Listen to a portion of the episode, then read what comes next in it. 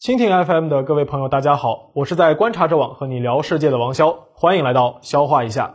大家好，我是王潇。全国高考录取结果已经陆续公布了，其中高考巨省江苏又出幺蛾子了，满分四百八，文科第一考了四百三，居然落榜清北了，成了高考史上的新奇谈。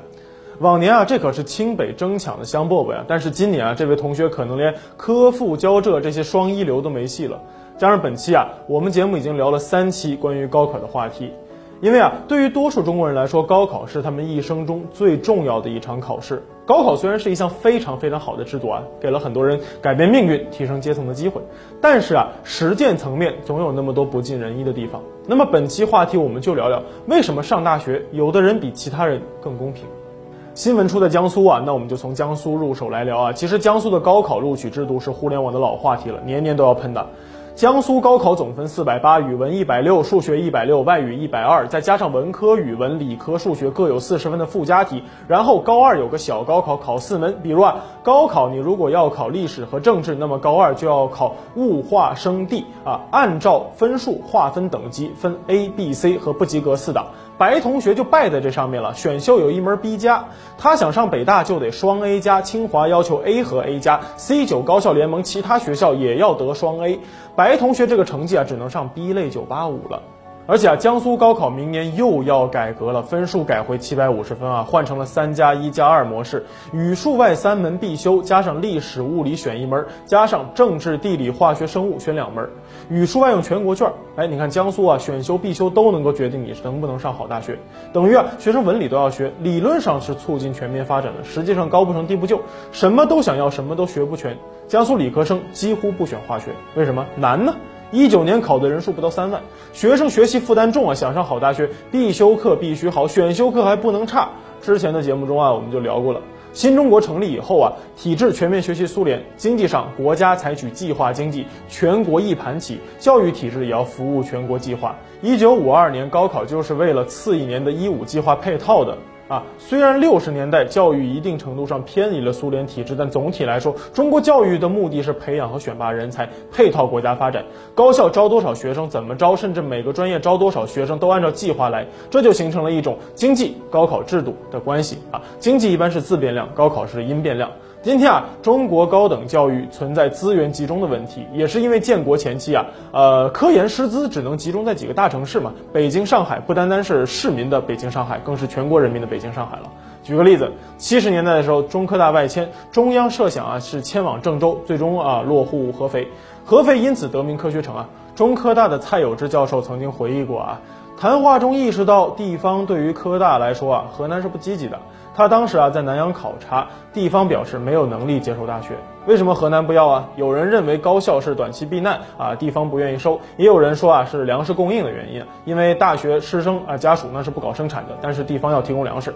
但是绕来绕去还是资源问题嘛。说白了，困难时期高校少了大城市的供应，那是难以维持的。困难时期的无奈之举，久而久之就成了大城市垄断教育资源的事实，进而导致高考形式公平，但是教育资源不公平。所谓分数面前人人平等，有些人就是要更平等。高考录取呢，采取的是一个分省定额的制度。理论上啊，在教育部的指导下，高校制定招生计划，各省名额按照人口分配，再根据地方差异进行调整。比如二零一一年，清华在贵州计划招生二十九人，实际招生五十七人。各地根据分配名额，按照分数高低录取。假如有一百个名额，第一百位考了六百分，那招生档就是六百分。之前我们说过，高中内容太窄啊，高中和大学教育内容割裂，比如文理分科。其实这个所谓的文科和大学里头的社科关系不是那么大，理科也和大学里头的自然科学还有工科重合度也不高。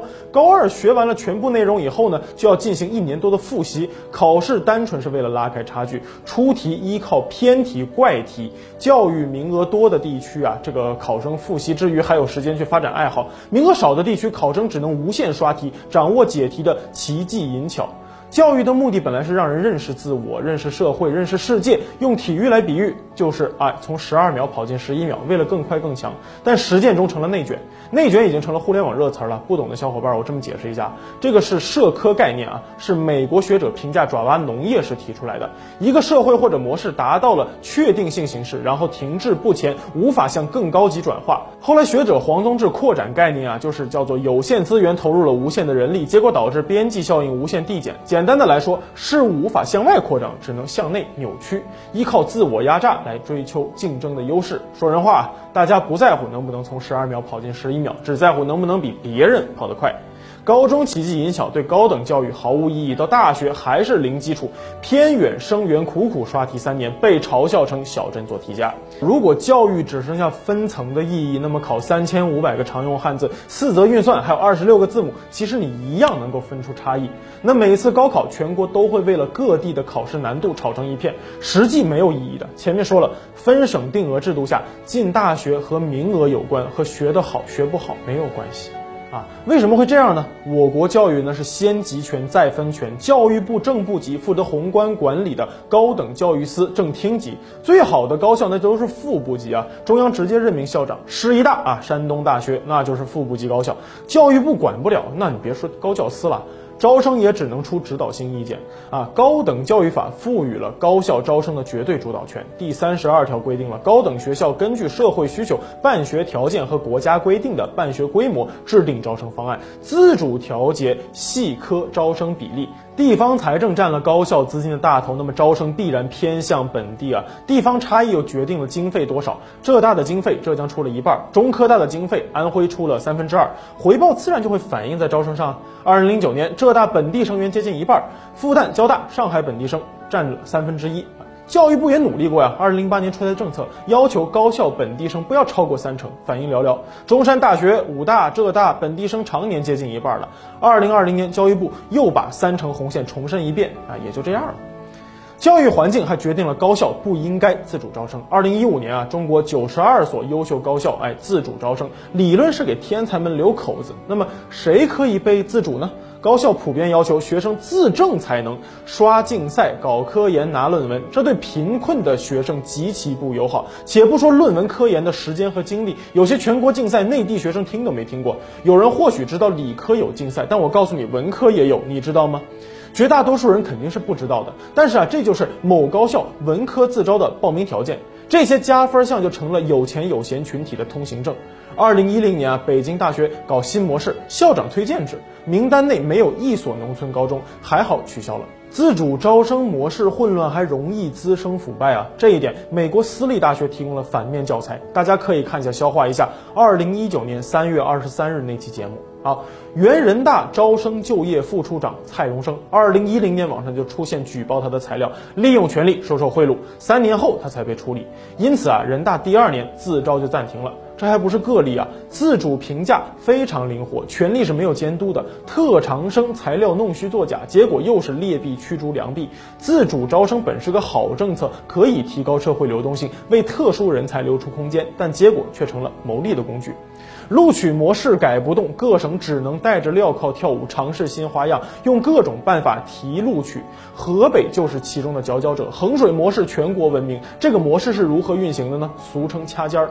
河北一百六十八个县，好苗子已经击败了县内同龄人。衡水中学在吸走好苗子，因为他们自己就是先吃螃蟹的那一个，所以啊，衡水中学有充足的资源去计划规划教学，还有学生生活。经过高强度练习，创造出工业化的高考加工厂。吃掉河北大部分优质高校名额。随着衡水模式扩散，其他中学也出现了招生内卷化，互相抢生源，却没有相应的师资指导学生，只能盲目模仿军事化管理，让学生重复低边际效应的学习。有内卷爱好者吹衡水模式，但是河北还是想过要解决问题的。二零一九年两会，河北代表团就提出过京津冀统一命题分数招生。哎，教育部当时驳回啊，考虑的三地教育水平不同，哎，教改。方案不同，分省制度等因素啊，目前不易实行。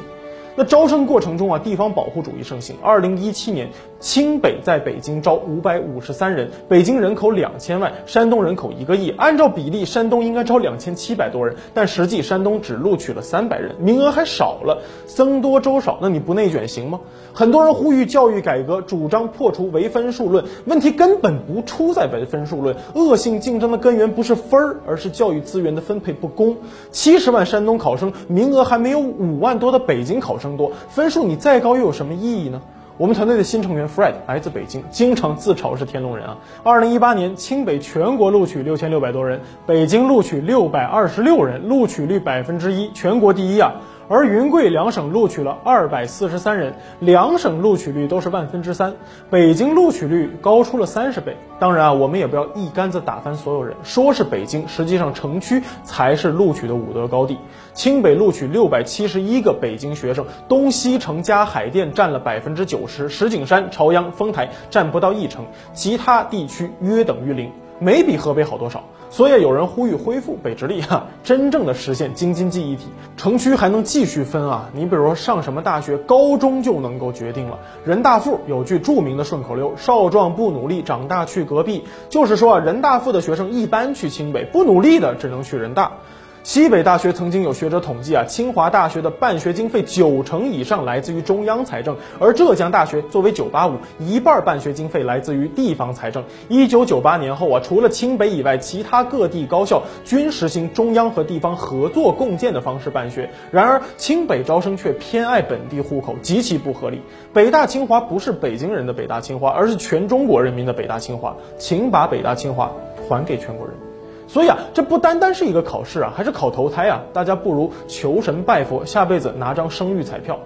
如果高考录取和高考教育只有公平和公利之名，却没有公益之实，变成了城乡二元、隔离墙和特定阶层谋利的手段，那么高考改革永远无法深入内核，只能在表面做文章。就比如江苏教改变成了苦学生、苦家长、苦教职工的恶政，江苏承认了自己教改的失败，降低了生源质量。结果呢，山东又去学江苏的先进经验，为了创新而创新，这不就是瞎折腾吗？高考改革到底要往什么方向走？哎，我们提一个意见啊。首先，应该继续转轨计划经济时期的教育制度，扩大教育资源和师资力量。大哥，你是懂我的，有问题就是有问题。我不喜欢唯美就中的，我一直认为美国的教育投入足够大，虽然他们的素质教育和私立大学的自主招生都会促使阶层分化，但是美国多数州的州立大学质量都很高的，都是名校好学校，招生也很公平，这一点我们是望尘莫及的。我认为我们应该继续扩大中央政府管理高校的规模。目前高校经费才一点三万亿，加个倍也不是大数字。